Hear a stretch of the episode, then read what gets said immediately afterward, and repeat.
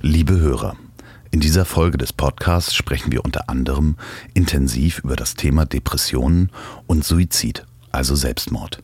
Solltet ihr bei euch oder eurem Umfeld Anzeichen einer Depression oder Tendenzen zum Freitod feststellen, zögert bitte nicht und holt euch bitte umgehend Hilfe.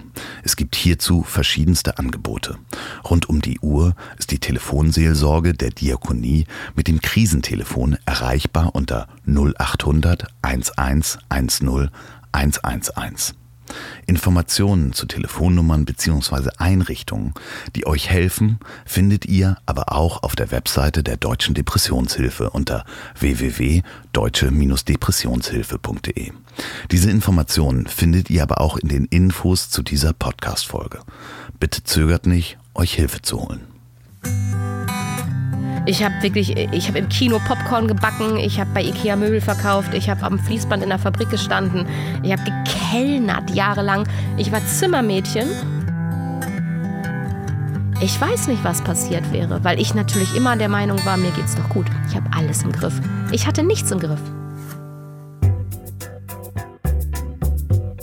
Er war schon Manager, Start-up-Gründer, Geschäftsführer und hat über 20 Jahre Unternehmen beraten. Mit diesem Kasper Kram ist nun Schluss. Andreas Loff haut in den Sack und macht sich mit seinem Wohnmobil auf die Suche nach Menschen und Geschichten. Zack! Herzlich willkommen bei Das Ziel ist im Weg.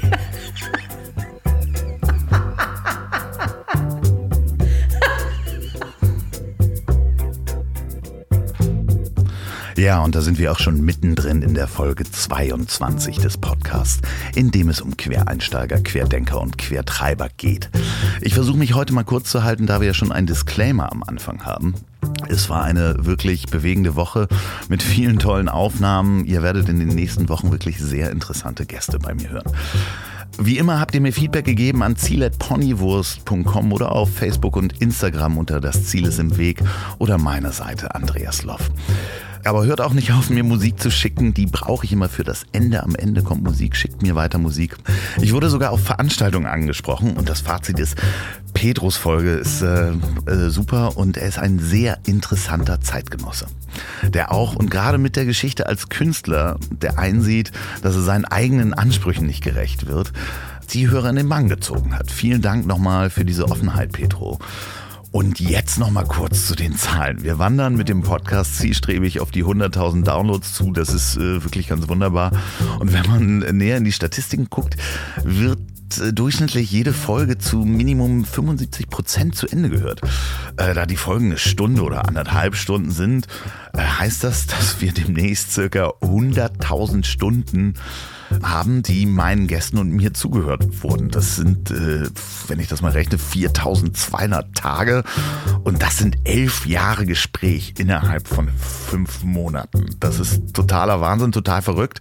Auch diese Zahlen und dafür danke ich euch erstmal. Äh, wenn euch dieser Podcast gefällt, auf jeden Fall weitersagen. Gerne auch einfach das iPhone von jemandem nehmen und den abonnieren. Ihr könnt ihn auch gerne teilen auf Instagram und Facebook und lasst mir einfach eine Bewertung da auf iTunes. Gerne eine schreiben, das hilft sehr. Und jetzt, das kennt ihr schon, kommt die Werbung. Und da möchte ich mich als allererstes vor allen Dingen im Namen der Kehrwieder Kreativbrauerei bedanken. Ähm, gar nicht so wenige haben aufgrund meiner Empfehlung das alkoholfreie Bier UNN über Normal Null bestellt und persönlich abgeholt und probiert und darüber geschrieben. Und das hat anscheinend geschmeckt. Zumindest haben die, die es geschmeckt haben, mir bzw. Olli und Julia von der Kehrwieder Brauerei Feedback gegeben. Und auch diese Folge wird von diesem Bier präsentiert. Dem ausgezeichneten alkoholfreien IPA welches mit viel Liebe hier in Hamburg hergestellt wird und wirklich sehr, sehr, sehr lecker schmeckt. Und welches ihr natürlich entweder direkt bei Kehr wieder bestellen könnt oder bei diversen Kraftbierhändlern im Netz. Aber auch Supermärkte, zumindest hier in Hamburg, ähm, haben das vorrätig und jeder Getränkehändler kann das für euch bestellen. Müsst ihr einfach mal ansprechen. Schickt mir auch gerne weiter Feedback zu dem Bier, Bilder und wie und wo ihr das trinkt. Das äh, gefällt uns sehr und da freuen wir uns jedes Mal drüber. So, und nun zu meinem heutigen Gast, Nova Meyer-Hendrich. Als einige Menschen aus meinem Umfeld mitbekommen haben, dass Nova in dem Podcast vorkommen, beziehungsweise wie sie bei der Aufnahme war, denn sie hat gleich eine Instagram-Story gemacht, alles richtig gemacht, sagten einige gleich spontan, boah, ich war so verliebt in die. Und das auch nicht ohne Grund. Nova ist ein ganz wunderbarer Mensch mit dem Herzen am rechten Fleck. Wir sprechen über die wilde Achterbahnfahrt ihrer Karriere in den 90ern, Moderation und die Liebe zum Schauspiel. Wir sprechen aber auch über ihr soziales Engagement und das warme Gefühl, wenn man Menschen mit Zeit und Liebe helfen kann. Nova hat auch eine eigene Stiftung, die nennt sich Herzpiraten. Die kümmert sich um herzkranke Kinder und versucht ein wenig Licht und Liebe zu schenken und Zeit. Die Herzpiraten findet ihr unter herzpiraten.com und es würde mich freuen, wenn ihr da eine kleine Unterstützung da lasst. Das mache ich nämlich auch. Das Stichwort Licht und Liebe lässt uns in dem Gespräch aber nicht los, denn es gibt auch die dunklen Schatten und die Momente, wo die Liebe nicht reicht. Und genau darüber hat Nova ein Buch geschrieben. Das heißt, wenn Liebe nicht reicht. Und das ist für mich eine sehr bewegende Erzählung, beziehungsweise eine Mischung aus Erfahrungsbericht und Hilfeleitfaden über die von ihr erlebte Situation der Erkrankung ihres Vaters an Depression und dem daraus resultierenden Selbstmord. Das Buch ist wirklich ganz wunderbar geschrieben, sehr persönlich, sehr authentisch und Gerade weil das Thema nicht so leicht ist und auch viel in mir bewegt hat, möchte ich Nova noch einmal für so viel Offenheit danken. Ähm, sowohl im Buch als auch in dem Gespräch. Aber bevor ich hier lange Reden schwinge, hört einfach selber mal rein. Und ach ja, die Musik am Ende kommt heute wieder von Sebastian Bauke. Piano bei Bauke könnt ihr auf YouTube und so weiter sehen. Mit dem wunderbaren Klavierstück Sehnsucht. Vielen Dank, Basti. So, und nun viel Spaß beim Reinhören. So, bei mir sitzt Nova Meyer-Hendrich. Hallo und herzlich willkommen im Tonmobil. Hallo und herzlich willkommen dir. Äh, also ich fühle mich hier schon so zu Hause, dass ich dich hier am liebsten begrüßen würde. ja, ähm, äh, wie findest du das Mobil? Ist es, äh, wenn du es beschreiben solltest, die Hörer sehen es ja nicht. Es hat, also ich bin hier reingekommen und mir fiel ganz äh, spontan die Assoziation Pornomobil ein. Also es ist unfassbar. Schön. Es ist so ein bisschen Kuckucksuhr-Flair gepaart mit Neon-LED-Beleuchtung unterm Bett. Also so die Mischung macht's. Ja, ich habe es alles so gelassen, aber ähm, jetzt, wo du es sagst, erkenne ich auch so ein bisschen, also zumindest kunstmäßig, so wie man sich so ein, beziehungsweise wie man das mal auf RTL 2 bei so einer Swinger-Club-Reportage gesehen hat. Absolut, so stelle ich mir das vor.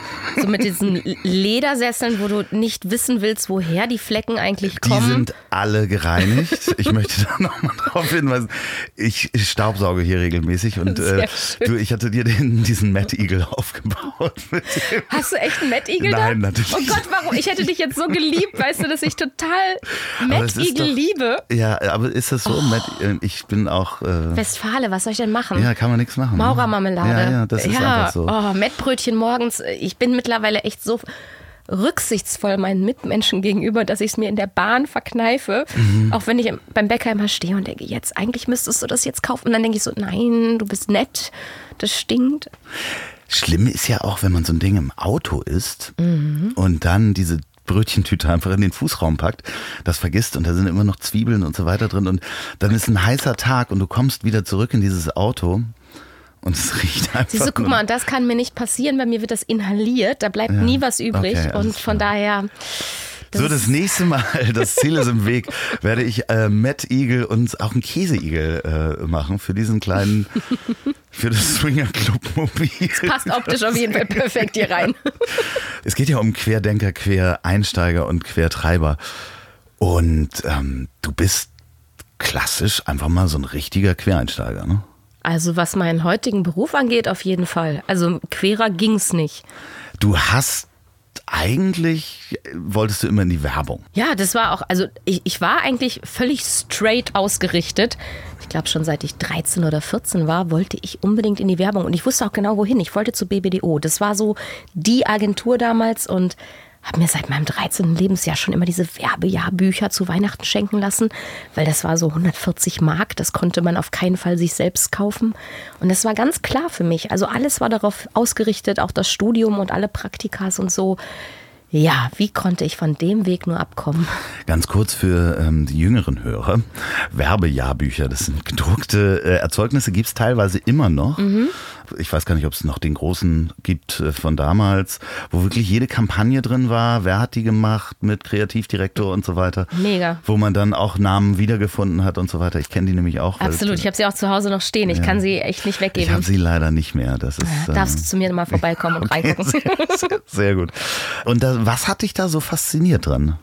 Ich fand einfach immer unfassbar spannend, wie Menschen funktionieren oder wie das Gehirn funktioniert und wie wir beeinflussbar sind und damit halt auch wie Werbung funktioniert und wie Werbung uns abholt und manipuliert und was. Also all das, was damit zu tun hat. Also ich war auch immer ein Riesenfan von Psychologie. Also ich habe immer mhm. geschwankt zwischen was studiere ich jetzt Psychologie oder studiere ich jetzt Kommunikationswissenschaft und im Endeffekt habe ich dann die Kombi hingekriegt und beides studiert ähm, weil mich das immer fasziniert hat. Und Werbung basiert halt auf so vielen Sachen.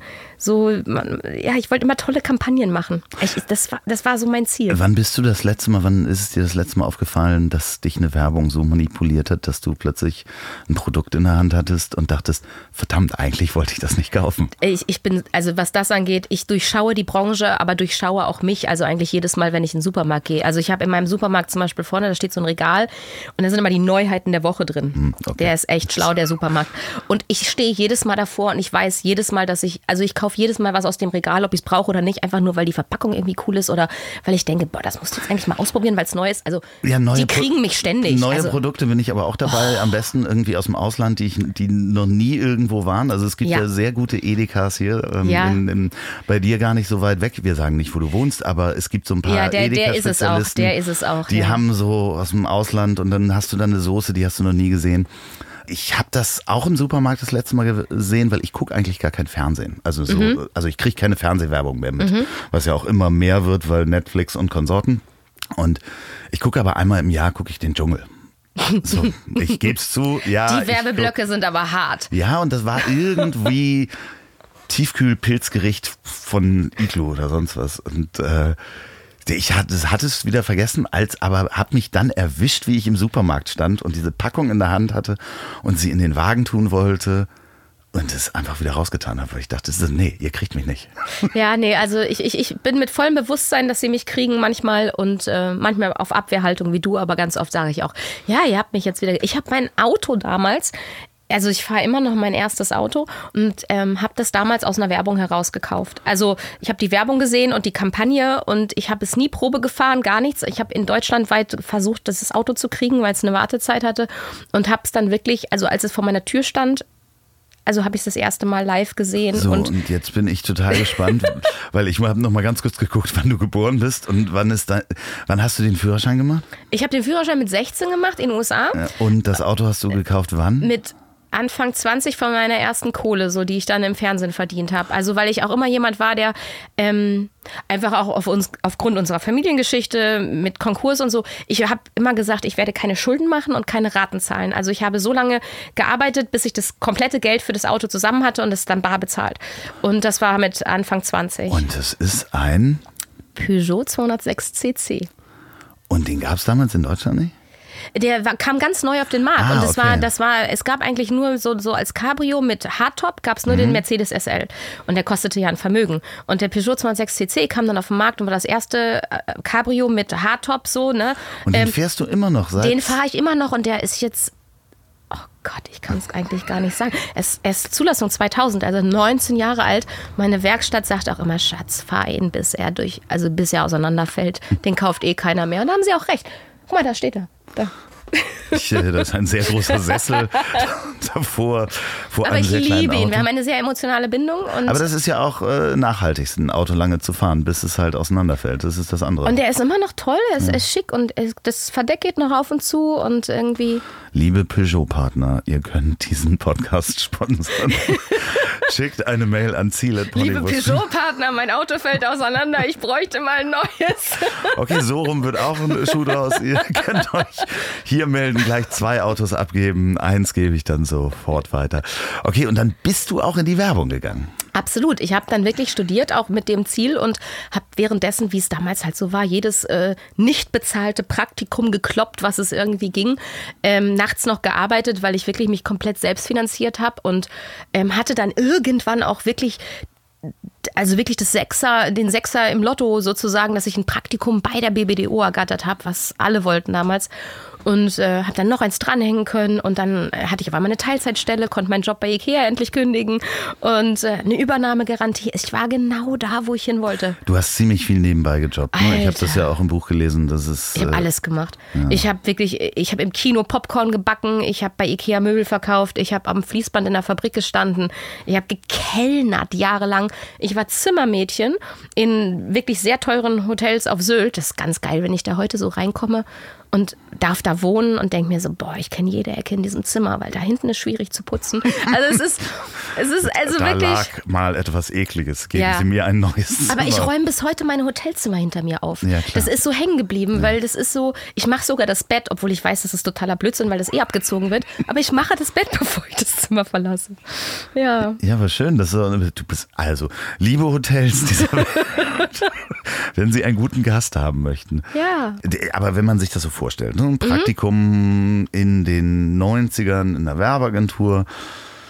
Ja, das sagt man ja immer in diesen Werbeagenturen und so weiter, wenn man dann ein Praktikum macht, da wird dann auch gerne mal Nachtarbeit. Äh, Total. Und äh, wird man ja auch so ein bisschen ausgesogen. Ne? Total. Also du, du arbeitest äh, nicht acht Stunden, also das ist klar. Und es war dann immer nach Düsseldorf und ich habe in Essen gewohnt, nachts noch mit der U-Bahn dann wieder zurück oder mit der S-Bahn und so. Und am Wochenende habe ich dann gekellnert, wie bekloppt, um irgendwie die Miete reinzuholen, ne? weil diese Praktikas ja unbezahlt waren. Also es war schon eine harte Zeit, aber ich bin ehrlich gesagt rückblickend total froh, dass ich das alles gemacht habe, weil ich glaube, ich danach, als dann dieser heutige Job anfing, Geld ganz anders geschätzt habe. Also weil, und das hatte ich glaube ich auch vielen jungen Kollegen, die dann zum Beispiel auch in, in meiner Viva-Zeit mit mir zusammengearbeitet haben, die überhaupt keinen Überblick hatten, was eigentlich, also wie lange du arbeiten musst, um diese Pizza in dem Restaurant, die du gerade bestellst, äh, durch Kellnern reinzuholen. So. Also so dieses Verhältnis nicht hatten. Und ich war immer froh, dass ich das hatte. Und meine Eltern haben immer Wert drauf gelegt, auch dass wir als Schüler schon arbeiten in Ferien und so. Und ja, war echt auch manchmal eine Kackzeit, aber ich, ich bin froh, weil heute kann mir auch keiner vorwerfen, du weißt ja nicht, was hört man ja öfter mal, mhm. du weißt doch gar nicht, was Arbeit ist. dann sage ich mhm. immer, weißt du was? Ich, also wenn ich eins weiß, dann ist es, was Arbeit ist.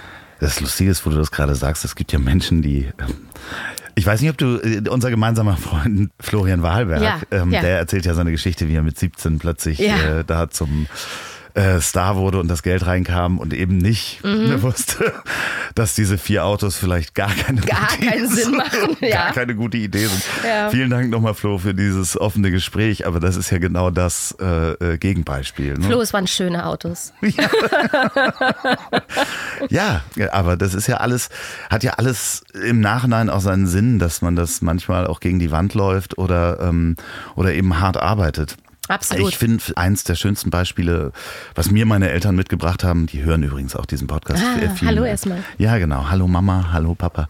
Ähm, Im Nachhinein echt eins der schönsten Erziehungsmethoden waren. Ich habe eine Lehre damals gemacht als Flugzeugmechaniker, mhm. habe noch zu Hause gewohnt und die haben gesagt, okay, du verdienst jetzt Geld. 30 äh, Prozent davon gibst du hier ab, weil du isst hier. Mhm. Wir äh, waschen deine Wäsche und du wohnst hier umsonst. Mhm. Ich, natürlich, meine Schwester musste das auch, die ist älter. Und ich war natürlich total sauer. Also, weiß ich nicht, 900 D-Mark habe ich bekommen und 300 D-Mark musste ich abgeben. Und habe dann zugesehen, dass ich auch schnell ausziehe, weil ich das unfair fand. Dann haben die am Ende, als ich ausgezogen bin, haben die mir ein Sparbuch in die Hand gedrückt, haben gesagt, siehst du. Da war du? das Geld drauf. Da war das Geld drauf und haben gesagt, pass auf, aber jetzt bist du schon mal gewohnt, dass ein Teil von mhm. dem, was du verdienst, jeden Monat weggeht. Mhm. Und das hat so geholfen, mhm. nachher beim, also A konnte ich mir von dem Geld Möbel mhm. kaufen. Mhm. Mhm. das war total schöne Startfinanzierung, aber ich hatte gemerkt, dass das, was ich verdiene, ich einen Teil abgeben muss. Und äh, das finde ich eine der schönsten Sachen. Absolut. Also wenn ihr Kinder habt, äh, genau das machen. Sobald die Geld verdienen, behaltet was ein, sagt ihnen das nicht, gebt ihnen das zum Ausdruck. Bei uns, bei uns war es auch, auch so, wir sind ja vier Kinder und ich, also mein, mein Vater war immer recht großzügig mit Taschengeld, aber wir mussten jedes Jahr mehr davon kaufen. Also wir haben im Verhältnis zu unseren Klassenkameraden mehr bekommen. Aber mit jedem Jahr, dass wir älter wurden, musste zum Beispiel das nächste Jahr musste dann auch Bücher davon gekauft werden. Dann das nächste Jahr das Schulmaterial auch und ab dem, glaube ich, 15., 16. auch Klamotten und so. Das heißt, er wollte uns eigentlich beibringen, wie teilt man sich dieses Geld ein? Also wie haushaltet man damit? Das hat extremst geholfen und er hat immer gesagt, dass wir ähm, Also wir kriegen nur das Taschengeld, so wie wir es, also wie, wie er sich das gedacht hat, wenn wir die Ferien arbeiten. Wenn wir, also mein Bruder hatte auch mal eine Phase, hat gesagt, nee, hab keinen Bock auf einen Job in, in den großen Ferien so, dann wurde das Taschengeld halbiert. Also wir haben es praktisch nur so bekommen, wenn wir auch die großen Ferien und so gearbeitet, uns einen Job gesucht haben. Und er wollte uns damit auch dieses, den Umgang mit Geld und den Wert auch so beibringen. Und das hat auch super funktioniert. Und er hat das auch äh, sehr kompliziert berechnet, Oh habe ich ja. gelesen. Also ja, wirklich am, am Wirtschaftsindex und Ja. Rezensionen und Kaufkraft. Also es war wirklich, es war wirklich ein Phänomen. Er hat sich einmal im Jahr wirklich hingesetzt und dieses Taschengeld neu ausgerechnet für jeden. Und da wurde das Bruttosozialprodukt einbezogen, da wurde der Verfall der D-Mark einbezogen. Und wirklich, wir haben immer alle die Krise gekriegt. Und das hat er dann stundenlang, er war so ein Mathe-Genie und so das hat ihm echt Spaß gemacht. Männer, die auf Excel starren. Oh, furchtbar. Und, äh, und dann kamen so krasse Sachen raus wie 73 Mark 42,3. So. Und dann hat er wirklich jeden dritten Monat einen Cent mehr ausgezahlt oder einen Pfennig, ne? Also, weil dann wurde er aufgerundet und so. Ich das kann nicht sein. Also, jedem, dem du das erzählt hast, der hat es ja auch in den Kopf gepackt, aber das war so sein Ich, ich Steckenpferd. finde das äh, auf eine Art super sympathisch, weil also d- der Gedanke ist wahrscheinlich einerseits, okay, ich versuche es so fair wie möglich zu machen Mhm. und ich habe Spaß dran, das den Kids auch noch zu erklären, wo, wie es dazu gekommen ist. Das war aber der größte Fehler, den du machen konntest. Also zu fragen, warum jetzt? Dann hast du drei Stunden Ja, locker an diesem Tisch gesessen, weil dann geht's bei Adam und Eva los. Übrigens, Brot ist teuer geworden. Oh, wirklich. Ich bin irgendwann mit Matheaufgaben nicht mehr zu ihm gegangen, weil wenn ich dann gefragt habe, ist das Ergebnis richtig, kam dann, okay, da müssen wir ganz woanders anfangen. Und dann wusstest du, der Nachmittag ist gelaufen, weil er dann wirklich von vor. Und irgendwann lässt du es. Aber äh, du hast äh, dann alleine gewohnt und warst äh, in der Werbung, Ja. als plötzlich was passierte. Du, ich war eigentlich während meiner, also ich habe meine Magisterarbeit geschrieben und war eigentlich zu dem Zeitpunkt gar nicht mehr wirklich in Vorlesungen und so. Und ich, ich weiß noch, es war ein total verregneter, blöder Tag und ich musste aber diese Bücher zurückgeben, weil am nächsten Tag hätte ich so viel Strafe zahlen müssen, ja, weil wegen ne, zu lange behalten und so hatte ich nicht die Kohle. Habe mich also bei strömenden Regen zur Uni gequält und dachte nur so, oh ja, okay, du musst die jetzt verlängern, damit du weiter pauken kannst. Und da war Sch am schwarzen Brett in der Uni ein Zettel. Moderatoren für Jugendmagazin gesucht. Und ich meine, wir reden über 96. Zum einen wusste damals niemand, wer Castings überhaupt sind. Für mich kamen eher alle Menschen im Fernsehen aus, dem, aus, aus Berlin. Das war irgendwie so in meinem Kopf so drin. Und ähm, ich habe das auch erstmal so ignoriert und bin nochmal nach Hause und dann dachte ich so, nee, aber deine Magisterarbeit hat doch irgendwie im weitesten Sinn damit zu tun. Äh, ich habe über parasoziale Interaktionen am Beispiel des Jugendfernsehens äh, geschrieben damals. Weiß jeder natürlich genau, worum es geht. Ja, ne? klar. Und ähm, dachte dann, ich, ich gehe da hin und dann rufe ich da doch mal an und ähm, vielleicht kann ich ein paar Bonuspunkte beim Prof irgendwie abstauben. So, indem ich vielleicht zu diesem Casting gehe und dann so ein bisschen das einfließen lasse. Feldstudie. Und bin dahin, stand nur eine Faxnummer drauf. Und dann hatte mich der Ehrgeiz gepackt. Dann bin ich in den Copyshop an der Uni gegangen und habe den Typen noch belabert, dass ich sein Fax benutzen durfte, weil ich hatte keins. Als wir noch gefaxt haben. Also ja. noch gefa Ich habe heute noch einen Fax, wollte ich mal Ah, kurz dazu sagen. Ja, ich bin so Nostalgiker. Auf jeden Fall habe ich einen Fax hingeschrieben dann abends und dann kam ich gerade wirklich zu Hause rein, da klingelte das Festnetz. Ja, bist vielleicht die Generation von heute, weiß nicht mehr, was das ist. Und äh, dann sagten die, ja, das Ding hängt da schon sechs Wochen und das ist schon morgen und krass, aber wir fanden das so lustig, was du geschrieben hast, komm doch morgen mal vorbei. Habe ich gemacht, fand den Tag total vergeudete Zeit, weil ich so dachte, hättest mal lieber am Schreibtisch gesessen. Womit keiner rechnete. Vier Wochen später riefen die an und sagten, du hast den Job. Was wollten die denn von dir? Wie meinst du, was wollten die von mir? Also Beim Casting? Äh, beim Casting, wie lief das ab? Ähm, ich weiß nur, dass unfassbar viele Leute in dem Flur saßen und ich sollte moderieren, ich sollte eine Sendung, es ging um ein Jugendmagazin damals für den MDR und ähm, ich sollte eine Sendung anmoderieren und dann der Chefredakteur dieser Redaktion äh, war, wäre der Co-Moderator geworden. Es war auch echt ein Bild für die Götter, der war irgendwie zwei Meter zehn groß oder so und ich, ich ging dem bis zur Kniescheibe, also das hat überhaupt nicht gepasst. Egal, ich sollte mit dem Co-moderieren und sollte irgendeine Band ansagen und so. Also einfach so, dass du so ein bisschen improvisierst. Und ähm, aber wie gesagt, ich bin nach Hause und dachte so, naja, aus dem Tag kann ich nichts für meine Magisterarbeit verwenden. Über den Job habe ich gar nicht nachgedacht. Das war für mich so klar, dass, das, dass ich deshalb ja auch nicht da war. Und dann riefen die irgendwann an und sagten, du hast den Job. Und dann habe ich auch gesagt, Leute, das geht nicht. Ich arbeite unter der Woche, ich habe fest und bin bei der BBDO und äh, geht alles nicht. Doch, doch, der Sender hat sich entschieden, wir zeichnen sonntags auf. Naja, und dann war das meine erste Sendung. Die hieß damals? Was ihr wollt. Was ihr wollt. Hast du davon noch Aufnahmen? Äh, ich glaube auf Videokassette oben. Ich habe so einen Karton Sch oben auf dem Dachboden, ja. Schnell digitalisieren. Ich habe mit Sophie Rosentreter gesprochen, die hat so fast gar nichts mehr aus ja. ihrer Zeit, weil sie einfach damals gesagt hat, ach, lass mal, und das wird ja nicht besser. Ich weiß, ich habe es alles oben, aber das sind bestimmt, weiß ich nicht, 500 VHS-Kassetten. Wo lässt du die digitalisieren? Also ohne, dass du nicht dein Haus los wirst. Wer diese 500 äh, Videokassetten digitalisieren möchte, möchte, vielleicht für einen ganz schmalen Euro. Ähm, das wird doch eine Werbesendung. Ja, nee, ist ja kein Problem.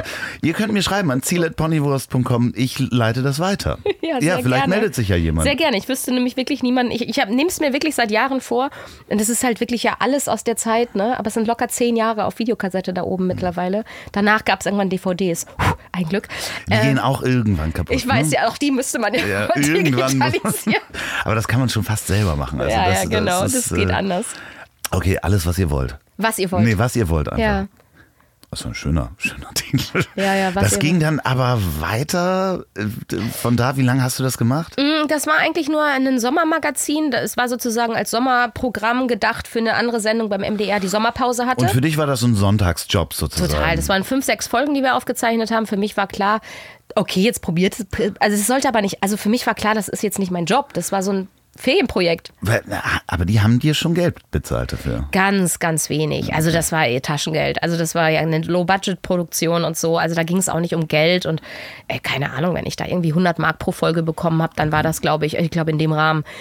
Aber als das dann vorbei war. Natürlich alles bei der Steuer angegeben. Natürlich. Natürlich, ja, genau. Ich, wirklich, ich bin, ich, bin, ich bin das korrekteste Steinböckchen da draußen. Die, die, also ganz ernsthaft, die prüfen mich seit Jahren, ich glaube fast jedes zweite Jahr, weil sie irgendwie immer der Meinung sind, dass sie was finden. Und seit 20 Jahren sage ich denen, ja, also habt ihr jemals, ich, ich bin sowas von ehrlich, keine Chance. Nee. Ja, ich werde auch äh, regelmäßig. Ich könnte noch nicht mal eine Quittung unterschlagen. Ich hätte so ein schlechtes Gewissen, dass ich sofort schlecht schlafen würde. Also ihr könnt es auch echt langsamer sein lassen. ähm, Liebes Finanzamt. Liebes Finanzamt.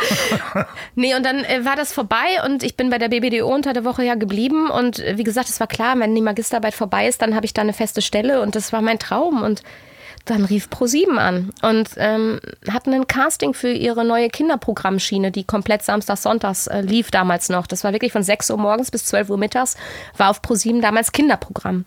Und ähm, bin zum Casting, kriegte den Job und dann musste ich nach München ziehen. Und dann musste ich mich entscheiden. Und dann habe ich mit meinem Chef damals gesprochen und der sagte, du, du wirst es nur bereuen, wenn du es nicht versuchst. Mhm. Und dann habe ich mir aber von ihm schriftlich geben lassen, dass er mir die Stelle frei hält. So. Mhm. Nach, ich glaube, vier Jahren kriegte ich irgendwann mal eine E-Mail und meinte so, sag mal, Nova, können wir jetzt langsam mal sein lassen mit dem Freihalten, ne? oder du kommst doch nicht wieder. Weil nach ProSieben kam dann Bravo TV und es ging dann immer so weiter und mit Bravo TV war dann auch irgendwann klar, das ist dann auch so ein Hype gewesen dann. Das, es war auch einfach klar, ich gehe da nicht zurück. Das heißt, das war auch spätestens bei Bravo TV war es dann auch der Punkt, wo du selber gesagt hast, okay, das ist jetzt mein Job. Ja, weil ich da, glaube ich, auch das erste Mal für mich so begriffen habe, ich glaube, ich kann das wirklich. Also ich glaube, ich bin bis heute jemand, der ständig an sich zweifelt und denkt, wie bin ich bloß hier gelandet? Andere sind doch einfach also viel besser an diesem Platz. Aber ähm, mit Bravo TV war damals dann so, das war dann auch so ein Riesenprojekt damals und so präsent das, das ging dann auch nur ganz oder gar nicht. Das, das wurde von MME, glaube ich, produziert. MME damals, und ne? hier in Hamburg. Das ja, war das genau. erste Mal Ende der 90er, dass ich dann wirklich viel Zeit in Hamburg verbracht habe. Da ähm, dürfen wir uns schon mal über den Weg gelaufen sein. Ich habe nämlich auch damals im, im, Medienlabor da gearbeitet. Ah, wie schön. Und das war noch die Zeit, ich darf das auch hier ganz offen sagen, äh, MME in Hamburg hat mal so angefangen, da bin ich reingekommen. Das erste Mal, als ich da reingekommen bin in dieses Medienlabor, bin ich... Ähm, in, auf ein sehr großes Stück Haschisch getreten.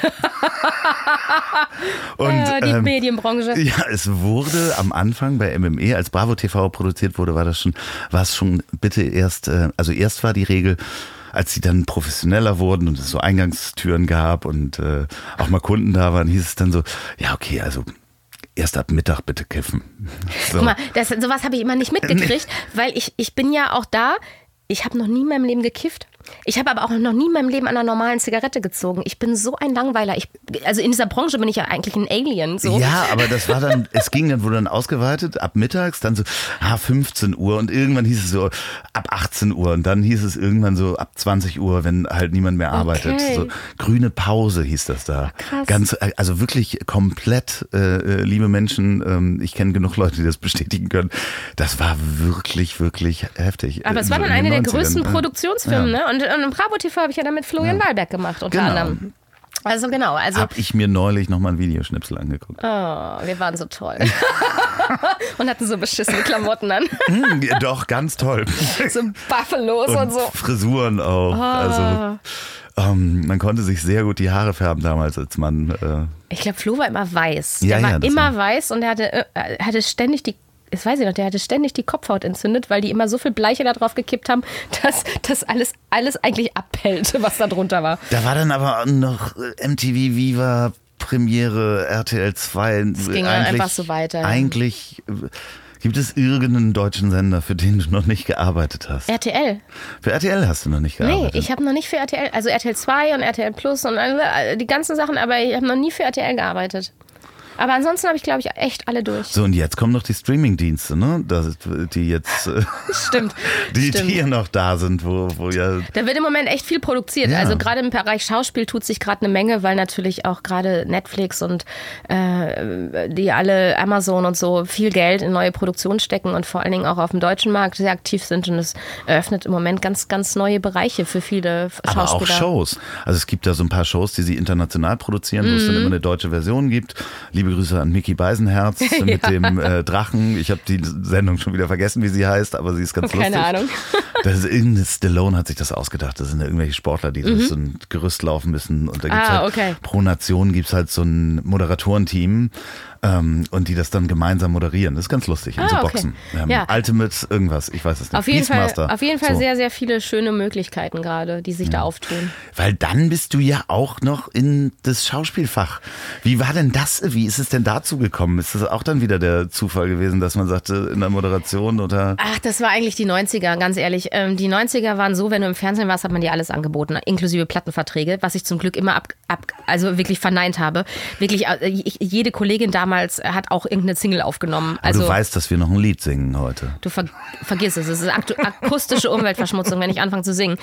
Ja, und deshalb, also es war dann automatisch, wenn du, wenn du irgendwie eine Nummer im Fernsehen warst und, und recht äh, bekannt oder präsent, dann äh, hat man dir auch irgendwann mal eine Rolle angeboten. So war es dann auch bei mir. Ich habe ein paar abgesagt, weil ich auch dachte, nee, ich kann das ja auch gar nicht so.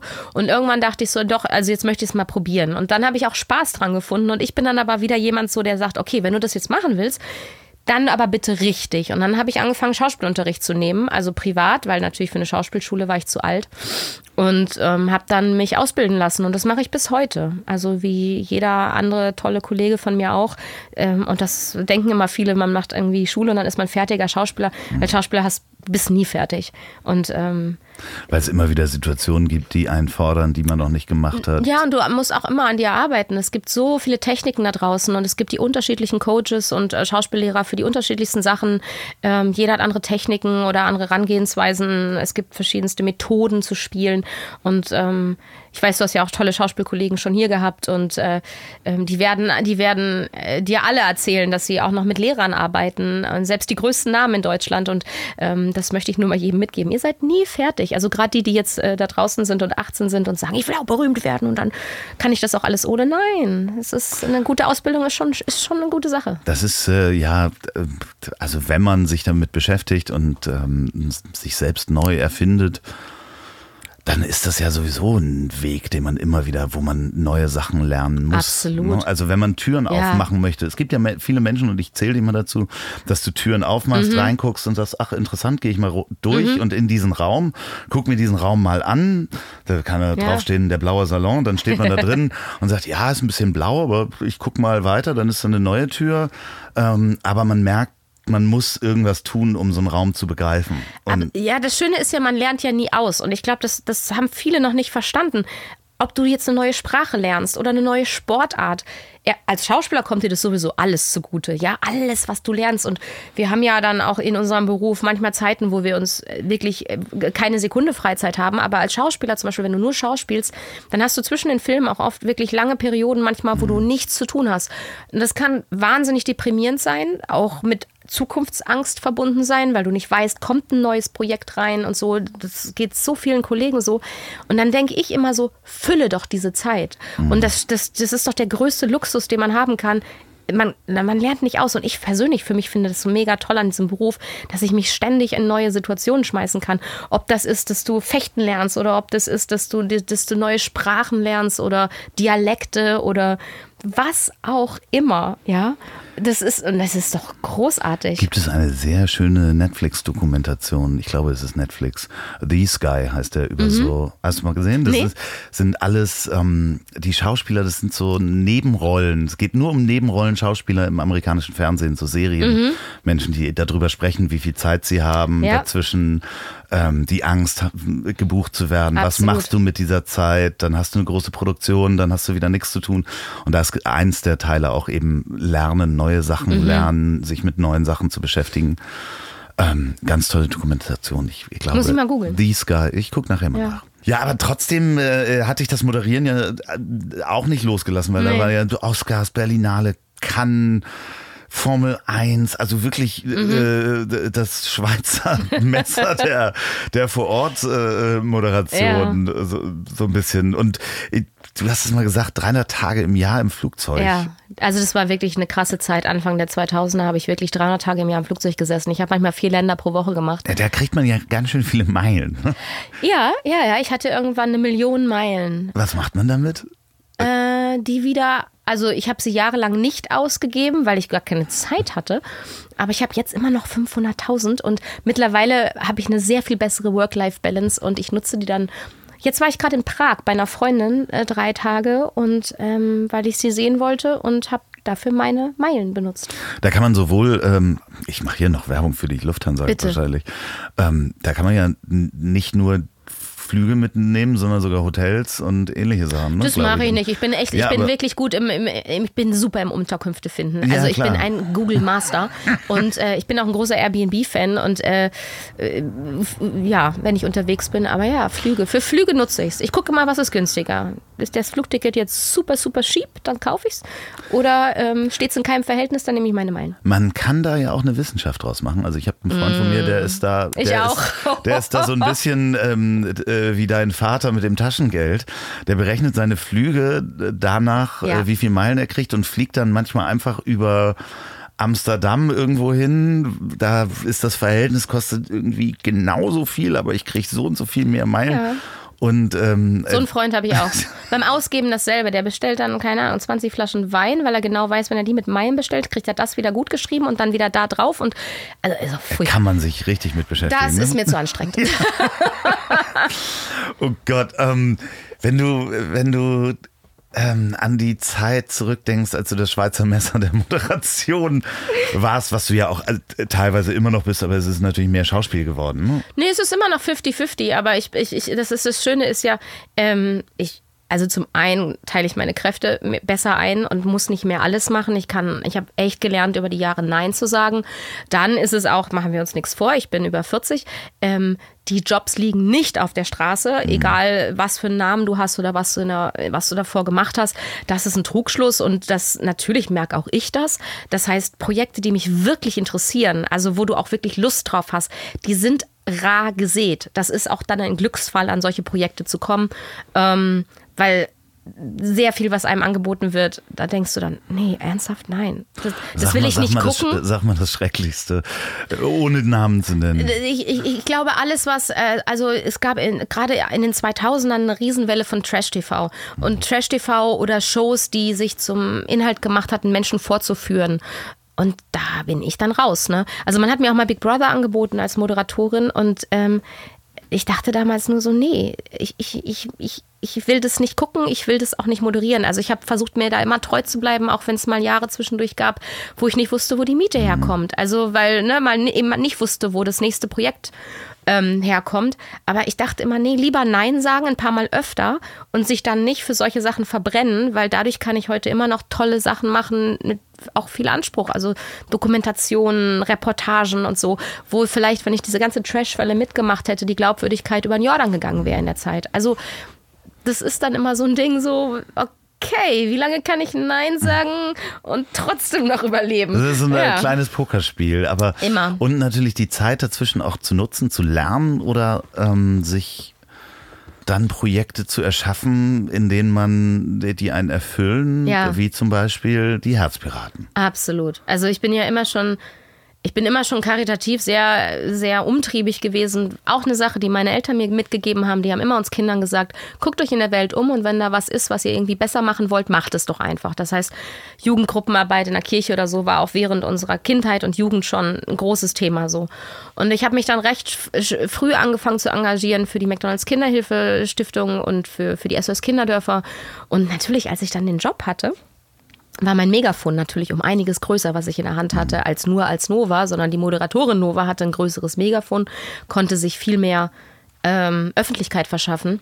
Und die logische Konsequenz für mich war, an irgendeinem Punkt vor fünf Jahren meinen eigenen Verein zu gründen, weil natürlich als Schirmherrin von vielen großen äh, Stiftungen ähm, du kannst viel machen, aber du kannst den Kurs eines großen Tankers ja nicht wirklich ändern. Du kannst das unterstützen, du kannst in, also Einfluss üben, aber nur bis zu einem gewissen Punkt. Und ich hatte immer so manchmal das Gefühl, ach, das würde ich anders machen, das würde ich vielleicht anders machen. Und deshalb sind vor fünf Jahren die Herzpiraten entstanden und äh, die habe ich gegründet und ähm, ja, bis heute, wir kümmern uns um herzkranke Kinder mit den Herzpiraten und bei, bei diesem Verein stehen wirklich die Kinder im Fokus. Also ich mache auch keine großen Gala-Partys für Erwachsene, die dann Geld spenden. Nein, ich mache alles. Das Motto ist mit Herzkindern für Herzkinder. Also bei mir stehen die Kinder im absoluten Fokus und das macht so einen Spaß, ist so erfüllend. Wo kann man die Herzpiraten erreichen? Die Herzpiraten auf äh, herzpiraten.com, das ist unsere Website. Wir sind aber auch bei Facebook, wir sind auch bei, bei Twitter und bei Instagram und äh, man kann uns anschreiben, man kann uns folgen, man kann uns unterstützen und äh, ja, es ist äh, wirklich ein Herzensprojekt und ich mache da auch wirklich alles alleine. Also es ist echt so, ob das jetzt die Arbeit mit den Kindern, mit den Eltern, mit den Ärzten ist, ob es Events organisieren ist, ob Brote schmieren. Brote schmieren, ob es Spendengelder Bett, erbetteln ist, Klinken putzen, Website pflegen. Also ich, das ist wirklich aber so ein ja Herzprojekt nochmal. Ähm, Jan-Peter Schion hat das so schön gesagt, wenn man ähm, was für andere Menschen tut und das selbstlos macht, die Bezahlung ist ja das warme Gefühl im Bauch. Das ist durch nichts zu ersetzen. Absolut nicht. Dass man, wenn man bei dir in, in, in Kinderaugen guckt, äh, den du geholfen hast, ist das wahrscheinlich durch keinen Preis, den du auf einer Bühne überreicht bekommen hast oder wem auch immer man die Hand schüttelt, äh, zu ersetzen. Das ist zwar auch alles toll, mhm. aber äh, es ist das warme Gefühl. Deswegen, ich finde das so, ja. so faszinierend und auch so schön und unterstützenswert. Ähm, ich werde das auch unterstützen. Das ist sehr Hier, nett äh, in dieses Mikrofon versprochen. Sehr schön. Ähm, Aber du hast total recht. Es gibt dir so viel mehr zurück, als also weil ich öfter mal gefragt werde, boah, warum hältst du dir das auch noch auf? Weil ja, klar, viel der Arbeit mache ich nachts oder im Hotelzimmer mit dem Laptop nachts, wenn dann ne, der Rest einfach ruht und weil einfach keine andere Zeit bleibt. Aber wenn das, was du zurückbekommst und, und alle, die ich mal mitgenommen habe ne, und mal gesagt habe, komm noch mal mit, begleite mich mal so einen Tag, die gehen auch aus diesen Tagen raus und denken so, jetzt weiß ich, was du meinst. Jetzt weiß ich, was du meinst. Ich schwebe hier gerade raus. Und ich so, ja, Genau das ist es nämlich. Das ist so erfüllend. Also ich bin auch immer jemand gewesen, der lieber Sachen verschenkt an Weihnachten, als sie zu bekommen. Klar freue ich mich über Geschenke, aber noch größere Freude habe ich daran, jemanden zu beobachten, wie er seins aufmacht und dann und dann sich vielleicht hast du wirklich Glück gehabt und genau den Nerv getroffen und äh ja, das ist sowieso. Ich, ich liebe es, Menschen zu beschenken und zu überraschen mhm, mit ja. Ich auch. Äh, am schönsten ist, wenn du sehr lange schon weißt, dass du genau das Richtige mhm, gefunden mhm. hast und das jemanden mitbringen kannst. Und ähm, äh, du weißt halt, der macht das auf und denkst, wow, wie bist du denn da drauf gekommen? Mega, mega ja, Gefühl. Das ist das Schönste. Das ist so, schön. Und das ist natürlich, wenn du jemanden, dem es nicht so gut geht, äh, dabei was Gutes tun kannst, ist das toll. Um, Ich unterstütze das natürlich auch alle Projekte immer hier durch den Podcast mit Nennungen und ich werde das auch nochmal in der Anmoderation Das sagen und so toll. weiter. Nee, weil und ganz ehrlich, es geht ja oft auch um gute Stunden bei diesen Kindern, weißt du? Das sind alles Kinder, die wirklich sehr schwer krank sind. Und Ziel ist es ja, ihnen Zeit sozusagen zu schenken, die sie von diesem ganzen Krankheitskram ablenkt, von den Krankenhausaufenthalten, von all dem, was einfach wirklich schmerzhaft in ihrem Leben ist. Quality Time, schöne Erlebnisse, Sachen, an die sie sich dann wieder erinnern. Und natürlich habe ich in den letzten Jahren, wir machen ja immer so Segelregatten im Sommer auch und mit den mit Kindern und natürlich ab und zu erreicht mich dann eine Mail von, von einem Vater oder einer Mutter, die sagen, Mann, ich wollte nur noch mal Danke sagen für die Zeit, die unsere Tochter vor zwei Jahren mit euch verbracht hat. Leider ist sie gerade von uns gegangen. Und dann guckst du dir diese Fotos an und denkst nur so, wow, der kleine Sonnenschein und so. Und dann weißt du aber, dass diese Zeit, das ist so ein kostbares Geschenk, wenn, wenn die Eltern dir sagen, das hat sie so genossen, da hat sie auch ein Jahr später noch von erzählt. Und wenn diese Kinder, das ist einfach, manchmal ist die Zeit begrenzt und dann ist es umso wertvoller und du denkst dann, wow, aber in der Zeit, da war sie glücklich. Ist doch schön. Zeit und Liebe. Absolut. Das ist, äh, das ist das Wichtigste. Ja, es ist äh, definitiv so. Also wir haben, ähm, es ist auch schön und ich merke das halt auch hier immer im Podcast. Wir sehr oft, wir kommen ganz oft auf das Thema Zeit und Liebe. Ja. Das muss man aber erst begreifen. Ich glaube, man muss älter werden, um das mit der Zeit zu begreifen. Und ich habe in der Zeit, wo ich gerade sagte, mit den 300 Tagen im Jahr, ich habe nicht begriffen, dass diese Zeit echt kostbar ist. Und ich habe ähm, irgendwann hat mein Körper ja auch da den Stecker gezogen und gesagt, jetzt mal bis hier und nicht weiter. Und danach habe ich mich komplett neu so überdacht und habe, also ich glaube, man muss in ein gewisses Alter kommen, um Zeit schätzen zu lernen. Ja, oder es passieren traumatische Erlebnisse. Oder ne? so, Das ist ja genau. das andere. Aber, oh Gott, das, ja- wie kriege ich da denn mal eine, eine Überleitung, die nicht einfach mit dem Oh Gott. Holzhammer ist? ah, äh, ähm, du hast ein Buch geschrieben. Ja. Und äh, ich habe das Buch gelesen. Ich habe das so in, in drei Sessions durchgelesen. Und ich habe dir das auch schon ähm, außerhalb dieses Busses gesagt. Das hat mich sehr beeindruckt. Also wirklich, ich habe das sehr gut, ganz viele Sachen nachempfinden. Ist vielleicht das, Wort, das falsche Wort. Es hat sehr viel in mir ausgelöst. Ich habe selber Sachen in mir entdeckt, die verkapselt waren und weg waren und weggeschoben waren und Situationen. Und du hast das sehr, sehr gut geschrieben. Danke. Ähm, das heißt, wenn Liebe nicht reicht. Und in dem Buch geht es ähm, um den Selbstmord deines Vaters und die Depression deines Vaters und wie ihr als Familie damit gelebt habt. Das ist echt ein heftiges Thema. Also das ist, ähm, ich kann dieses Buch sehr empfehlen. Nochmal, wenn Liebe nicht reicht. Äh, Lest es nicht abends, lest es tagsüber. Das, das hat mich echt schon, schon äh, gut mitgenommen und vielen Dank für diesen tiefen Einblick.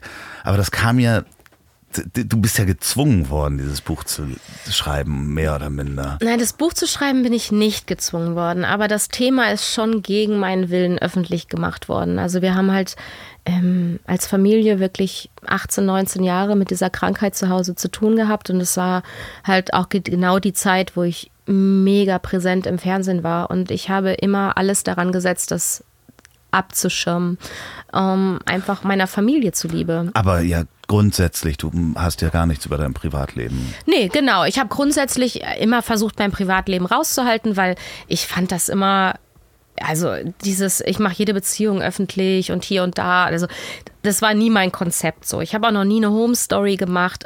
Das Ding ist halt, wenn du so öffentlich bist und ich hatte ja auch wirklich eine Zeit, da haben Jugendliche vor meiner Haustür geschlafen. Ich habe Stalker gehabt, die bei mir eingebrochen sind. Wa- Womit du wirklich anfängst, ist dein Privatleben dann zu schützen. Du zeigst dann nicht noch deine Wohnung oder und gerade Beziehungen äh, zu führen, ist mit dem Beruf eh so wahnsinnig schwierig. Und das ist im normalen Leben schon schwierig, potenziert schwierig mit diesem Beruf dann muss ich das nicht noch ständig nach außen präsentieren. Weil ich habe auch keine Lust gehabt, dass jemand sagt, oh, jetzt sind sie glücklich. Und fünf Wochen später so, ah, jetzt haben sie sich getrennt. Wer ist denn wohl schuld? Und dann reden Menschen über, über dich, die dich noch nie gesprochen haben. Furchtbar. Also war nie mein Ding. Das habe ich eh geschützt und dann diese Krankheit natürlich erst recht, weil wir kommen aus einer kleinen Stadt im Münsterland und ich habe einfach drei Brüder, meine Eltern. Ich, ich, ich wollte nicht, dass die sozusagen dafür büßen müssen, dass ich diesen Beruf habe ne? und dann angesprochen werden und so.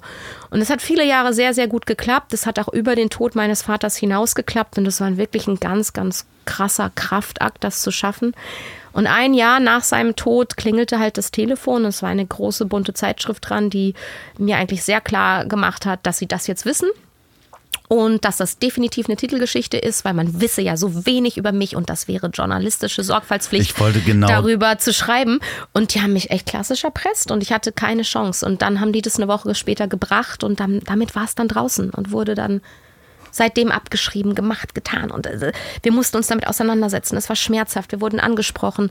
Und über die Jahre und das hat jetzt ja nochmal sechs Jahre gedauert, ist in mir das Bedürfnis gewachsen, okay, also wenn es schon da draußen ist, wenn wir uns damit auseinandersetzen müssen, wenn es weh tut und ich nichts dagegen machen kann, dann, dann möchte ich wenigstens, dass es anderen hilft. Dann soll es für irgendwas gut sein. Und wenn dieses Buch nur, nur drei Leuten hilft, dieses, diese verdammte Krankheit, Depression besser zu begreifen und vor allen Dingen als Angehöriger auch zu verstehen, wie fühle ich mich, was, mit was habe ich es zu tun? Weil ich habe mich als Angehöriger damals mich total lost gefühlt. Dann denke ich, ist es das alles wert. Und das Feedback des letzten halben Jahres, seit dieses Buch auf dem Markt ist, zeigt mir, okay, das tut es anscheinend. Es, es, es berührt Menschen, es holt sie ab, jeden an einem anderen Punkt. Es hilft zu verstehen, es hilft zu begreifen, es klärt auf und hoffentlich trägt es dazu bei, das Tabu etwas aufzulockern, über diese Krankheit zu sprechen, weil da sind wir noch weit entfernt. Das ist, äh, ich glaube, wenn es nur einem Menschen hilft, ist ja. dein Buch definitiv ein Gewinn. Ähm, und ich, das glaube ich, da glaube ich fest dran. Also glaube ich ganz ja. fest dran, weil ich habe alleine an mir, der nun wirklich weit weg ist von den Themen, beziehungsweise auch mal mhm. ganz nah dran war, ähm, habe ich äh, gemerkt, dass das, also ich spüre das, dass das jemanden hilft, der eine ähnliche Situation hat, Sachen zu verstehen. Also mhm. ich habe Sachen an mir erlebt. Ich bin auch mal pleite gegangen mhm. mit einer Firma. Ähm, gleichzeitig äh, habe ich mich von meiner damaligen Ehefrau getrennt, bin in eine ganz kleine Wohnung gezogen, habe ähm, die Fenster mit schwarzen Müllsäcken Siehst zugemacht. Du? Ja. Und habe selber gemerkt, dass ich an dem Punkt war, wo ich ähm, sehr schnell mit dem Auto unterwegs war und dachte, okay, der Brückenpfeiler ist es. Ja, siehst so, du. Mhm. Ähm, habe allerdings die genetische Vorbildung, dass ich Botenstoffe ausschicken kann, die jederzeit mich auch wieder in Freude zurückschicken. Das ist schön. So und das ist das ist halt, aber das war so verkapselt in mhm. mir. Ich habe dann nicht mehr an diese Zeit gedacht, weil das weggesteckt war, dass ich mal im Ansatz Selbstmordgedanken hatte. Ja. Und ähm, normal, ich sage das nochmal am Anfang, wenn es euch schlecht geht oder ähnlichem. Ähm, ich werde auch auf der Webseite nochmal eine ähm, eine Hotline, eine Hotline äh, nennen, ähm, dann bitte äh, holt euch Hilfe, sprecht mit jemandem. Es ist wirklich, und da hast du mich auch abgeholt, Sachen zu nochmal näher zu verstehen, wenn du dann da nicht mehr rauskommst. Mhm. Was passiert dann? Und ich habe mich wirklich mit dir ähm, an deines Vaters Haustür gefühlt und es äh, äh sind echt tiefe Empfindungen, die man da hat, wenn, also zu denen, die, die mhm. das Buch nicht gelesen haben dass du ja wirklich teilweise vor deiner Vaters Haustür standst und er tagelang nicht rausgekommen ist. Ja, hat einfach nicht aufgemacht, ja. Weil die Mauer einfach schon zu hoch gewachsen war. Ne? Genau. Also das ist, ähm, das ist ein ganz, es ist, es ist furchtbar für Angehörige oder für Menschen, die nah dran sind, Freunde auch, sage ich. Ne? Und ähm, ist es ist es eine ganz schwierige Zeit und wir waren halt in den 90ern auch noch, das heißt, es hat echt lange gedauert, bis wir überhaupt verstanden haben, mit was haben wir es zu tun, weil nicht drüber geredet wurde. Also damals halt so gar nicht. Und ähm, meine Mutter hat wirklich damals wirklich, die hat in den gelben Seiten nach Hilfe gesucht, weil sie irgendwann dachte, Mann, das ist doch mehr als nur das schwarze Loch, in das man fällt. Also mein Vater hatte damals einen unverschuldeten Konkurs aus. Wir haben alles verloren, das Haus, Auto, so, es war alles echt schlimm und man gesteht natürlich jedem in dieser Zeit zu, auch erstmal echt am, am Boden zu sein. Ne? Und bis wir aber begriffen haben, dass es eigentlich, dass es viel tiefer geht und dass es lange, zu lange schon anhält und äh, dass es noch was anderes ist, das hat gedauert leider, weil es einfach so ein Tabuthema war. Und meine Mutter war als erste dann unterwegs und hat nach Hilfe gesucht. Und wie gesagt, alle möglichen Menschen, die ihr eingefallen sind und die sie in den gelben Seiten gefunden haben, wie die Caritas, die Arbeiterwohlfahrt oder so, hat überall angerufen und hat gesagt, Mensch, Leute, ich erkläre euch einfach mal, was hier abgeht und mit was habe ich es zu tun? Wie heißt das? Was ist das? Und ähm, Das kann man natürlich nur aufbrechen. Und ich glaube ganz ehrlich, dass es vielen Angehörigen auch heute noch so geht, die manchmal wirklich vor dieser Mauer stehen, die dieser depressive Mensch vor sich aufzieht und denken, Mann, aber ich muss doch da durchkommen. Wenn der Hammer nicht hilft, aber dann noch der Presslufthammer. Und ich habe versucht, in dem Buch einfach Prozesse auch zu erklären, die jemanden verstehen machen, warum man da manchmal nicht durchkommt und was, ja, was diese Krankheit macht und dass man das dieser Person aber auch nicht übel nehmen darf und das nicht auf sich beziehen darf, weil die Krankheit dafür verantwortlich ist und nicht diese Person, aber es ist schwer. Und es ist natürlich so, dass äh, diese Mauer, wenn wir bei dem Bild bleiben, dass man da ständig drüber steigt mhm. und irgendwann wird sie höher, irgendwann muss man klettern mhm. und wieder zurück und natürlich sich selber dabei auch schützen muss. Das ist wichtig. Ähm, und das ist ein, ein großer Punkt, weil man kann da komplett als Co-Abhängiger ja. ähm, dran kaputt gehen. Auch da habe ich Sachen in mir, die verkapselt waren, wieder äh, da waren. Ich, äh, meine damalige Ehefrau war auch äh, äh, depressiv mit einer ausgeprägten Bulimie. Mhm. Und da ist man dann plötzlich co-abhängiger. Ne? Das hast du auch so schön beschrieben. Ähm, Geht es demjenigen gut? Hat man einen guten Tag? Geht es demjenigen schlecht? hat man auch einen schlechten Tag. Absolut. Das ist wie bei einem Alkoholismus eigentlich, ne? Dass man als Angehöriger in diese Co-Abhängigkeit reinrutschen kann und co-depressiv nennt sich das. Und ähm, man muss dazu sagen, dass ich dachte, ich weiß alles über diese Krankheit. Ich hatte nämlich natürlich eingelesen über Jahrzehnte so und alles ne, aufgesogen, was damit zu tun hat. Und dachte, ich bin voll gerüstet. So, ich bin stark genug, ich weiß ja alles. Und selbst ich musste lernen, vergiss es. Das ist, ohne Hilfe schafft man das kaum, da durchzukommen. Und ich bin klassisch kodepressiv geworden und bin selbst in einem so schwarzen Loch gelandet. Und wenn da mir eine Freundin nicht rausgeholfen hätte, weil sie das erkannt hat und weil sie mich eigentlich gezwungen hat, mir helfen zu lassen, ich weiß nicht, was passiert wäre, weil ich mhm. natürlich immer der Meinung war, mir geht's doch gut. Ich habe mhm. alles im Griff. Ich hatte nichts im Griff. Du hast mir in dem Buch übrigens auch ganz fies mal den Ohrwurm mit äh, die, die immer lacht. Äh, ja. ja, vielen Dank dafür. Danke. Das ist das einzige aber Kritikpunkt. Ist, als, als ich diesen Song gehört habe, dachte ich so, ja, aber so ja. ist es, weil ich habe jahrelang nach außen, ich wahrscheinlich auch heute noch, ich gelte als die, die immer lacht. Ich habe immer mhm. gute Laune, ich bin auf dem Teppich, ich bin das Strahlemännchen da draußen so. Und ich, ich klar, zum einen ist unsere Branche nicht dafür gemacht, sein Herz nach außen zu tragen, weil du dich wahnsinnig angreifbar machst und das habe ich auch auf die harte Tour gelernt. Das heißt, meine persönlichen Sorgen lasse ich grundsätzlich zu Hause.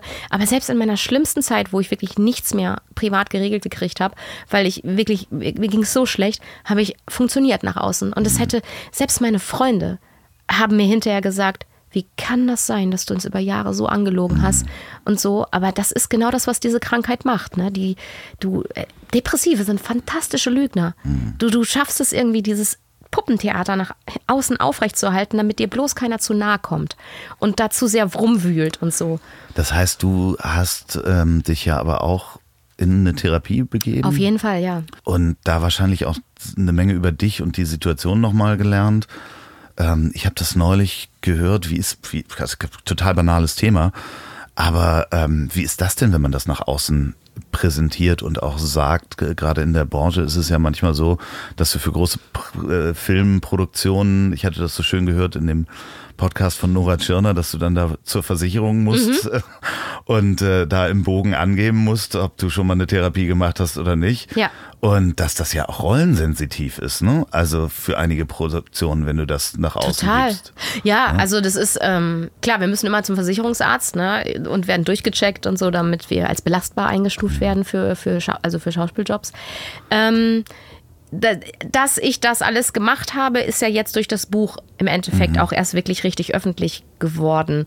Und ähm, was ich eigentlich versuchen möchte, klarzumachen ist, zum Beispiel in Amerika gilt es, es gehört fast zum guten Ton, einen Therapeuten zu haben. Klar. Also da wird auch offen drüber gesprochen. Jeder hat einen Shrink. Also ja. es ist einfach so. Und äh, man, man unterhält sich darüber und so. Und in Deutschland ist das mit so einem Tabuthema, ähm, äh, also man gilt als geistig nicht, äh, nicht zurechnungsfähig, wenn man eine du Therapie kennst macht. das auch garantiert, dass Leute von ihrem Coach sprechen, äh, wenn es eigentlich ein Therapeut ja, ja. ist. Es ist auch okay. Ja. Nenn es wie du willst. Ich, ich finde einfach nur wichtig, dass wir da hinkommen, das als was Normales anzusehen. Ganz ehrlich, wenn wir ein gebrochenes Bein haben, gehen wir zum Arzt und lassen es reparieren. Wenn es unserer Seele nicht gut geht, wir sollten da hinkommen zu sagen, ja, ich tue mir jetzt selbst was Gutes. Ich hole mir jemanden, der meiner Seele hilft, wieder fit zu werden. Und das muss man nicht erst machen, wenn es schon alles zu spät ist, sondern warum nicht sich manchmal begleiten zu lassen? Und gerade diese ganze Coaching-Welle kommt natürlich auch ein bisschen aus der Therapie. Ich begrüße das. Und ich habe jetzt wirklich, seit ich dieses Buch geschrieben habe, so viele Kollegen gehabt, von denen ich keine Ahnung hatte, dass sie mit ähnlichen Dämonen zu kämpfen haben, die mich mal auf Veranstaltungen beiseite genommen haben oder mal angerufen haben oder mal eine SMS geschickt haben. Können wir mal einen Kaffee trinken gehen? Jetzt, wo ich das gelesen habe, weiß ich, mit dir kann ich darüber sprechen. Ich muss mal mich bei jemandem auskotzen, so. Also, weil man, weil man denkt, okay, da ist jetzt jemand, der weiß, wovon ich rede. Und ich glaube, das ist das Schlimme, dass wir damit so lange hinterm Berg halten, bis es eigentlich das Fass explodiert, weil immer noch da draußen so viele Vorurteile existieren. Man wird als schwach eingestuft, man wird als nicht belastbar eingestuft. Das sagt allein dieser Versicherungstest, dass du Angst haben musst, anzukreuzen, ja, ich war in Therapie. Ähm, das ist doch, das ist doch der Wahnsinn. Das ist total bescheuert. Ähm, Und das ist ja super heilbar, ja. Also ich meine, auch wenn die Geschichte von meinem Vater nicht gut ausgegangen ist, Depressionen sind heilbar und die sind auch wirklich sehr gut therapierbar heute. Man muss nur einfach Schnell sein. schnell sein ist- und dafür muss man sich mitteilen. Weil es dauert ja teilweise bis zu fünf Monate, bis du dann einen, einen Platz bekommst Es und ist so furchtbar. weiter. Der Zustand das ist schlimm. Das ist also äh, der Zustand des Gesundheitssystems Dems in Horror. dem äh, Sektor ist auf jeden Fall sowas von verbesserungswürdig. Ich kann das Buch nach wie vor nur jedem empfehlen, der irgendwo damit mal in Berührung gekommen ist. Es ist natürlich ähm, hart, weil ich fand auch, und der Titel sagt so schön, wenn Liebe nicht reicht, das ist ja dann am Ende des ähm, dein Vater gesagt hat, dass du immer gesagt hast, Mensch, bleib doch hier, als er sagte, Mensch, ich Mhm. eigentlich könnte ich gehen, so, mich hält hier nichts mehr. Und du gesagt hast, nee, aber ich bin doch deine Tochter und ich bin da und ich lieb dich und du liebst ja mich.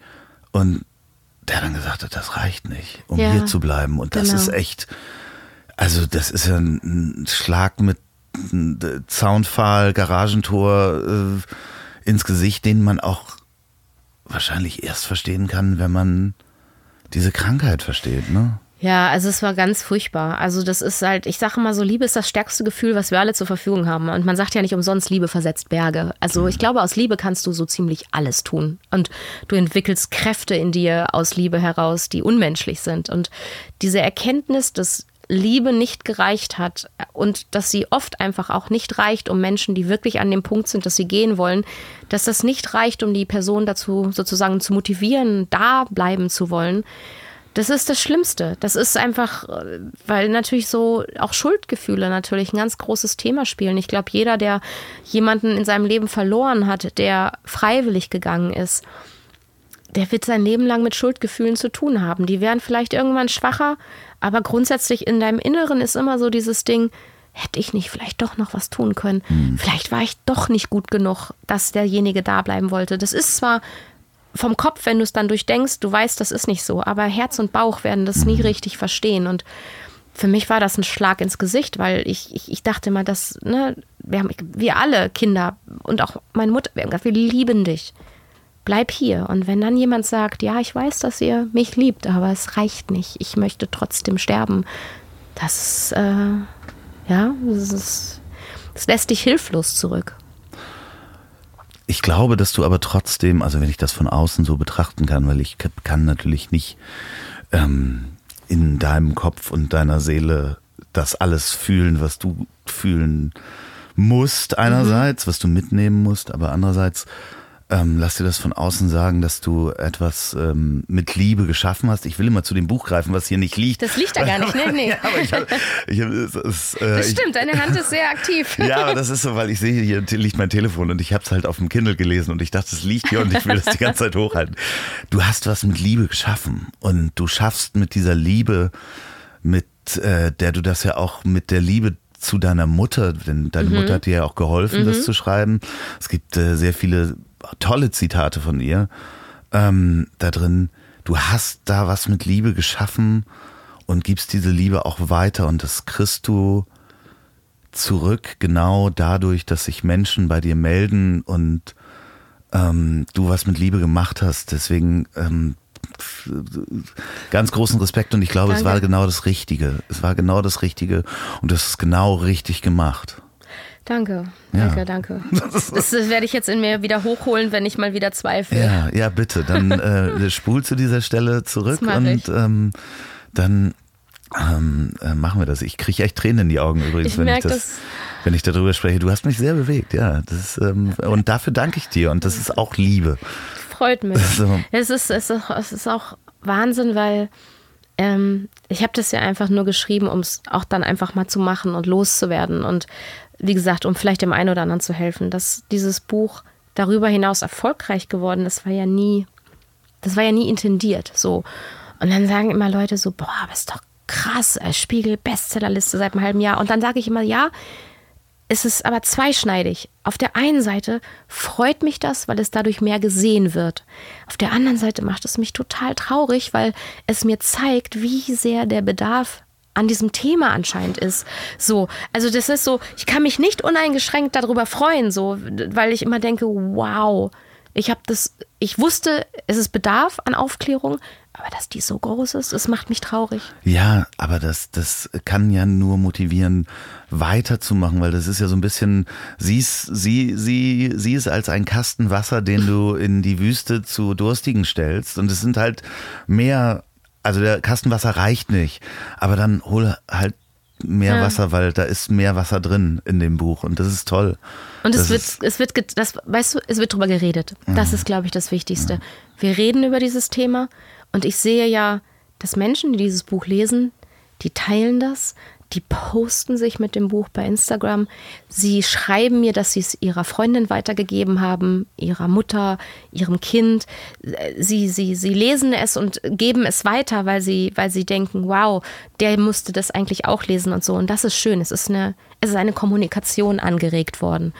Und wenn das Schneeballsystem weiter so funktioniert, dass, sein, dass jeder sein Buch vielleicht demjenigen in die Hand drückt, wo er denkt, der ist, glaube ich, gerade in so einer Phase, der könnte das gebrauchen. Mhm. Das ist doch auch schön. Also das lese ich auch gerne. Ich lese auch alles. Also ich kriege sehr, sehr viele Mails und ich lese die alle. Ich kann leider überhaupt nicht alles beantworten. Das tut mir auch immer wahnsinnig leid, aber ich lese alles, ich, ich, ich, ich inhaliere alles und ich freue mich über jede Geschichte und jeder Gedanke, der mit mir geteilt wird und äh, hoffe, dass man mir verzeiht, dass ich nicht auf alles reagieren kann. Aber das berührt mich extremst. Also das, was ich da jeden Tag lese, das berührt mich wieder total und ähm, mich freut, dass Menschen das weitergeben. Das freut mich auch und ich werde es auch weitergeben und ich gebe es äh, hiermit natürlich auch weiter an alle, ähm, die uns hören. Und wenn ihr Feedback oder Fragen habt ähm, zu, ähm, zu dem Thema, zu dem Buch, dann könnt ihr mir auch schreiben, ich sag's nochmal an ziele.ponywurst.com. Ihr könnt auch immer Musik schicken, denn ich spiele gleich Musik, Nova, mhm. ähm, und ich weiß noch nicht welche, weil Leute schicken mir Musik und es ist teilweise ah. sehr, sehr, sehr skurril. Okay. Also ich kann dir nicht versprechen, was für ein Song am okay. Ende kommt. Das ist teilweise sehr. Wenn du mal Musik machen solltest. Was ähm, nicht vorkommen wird. hm, ähm, kannst du mir die auch schicken. Das äh, werde ich mir ähm, merken. Nova, ich habe überhaupt komplett vergessen, mich über deinen Namen lustig zu machen.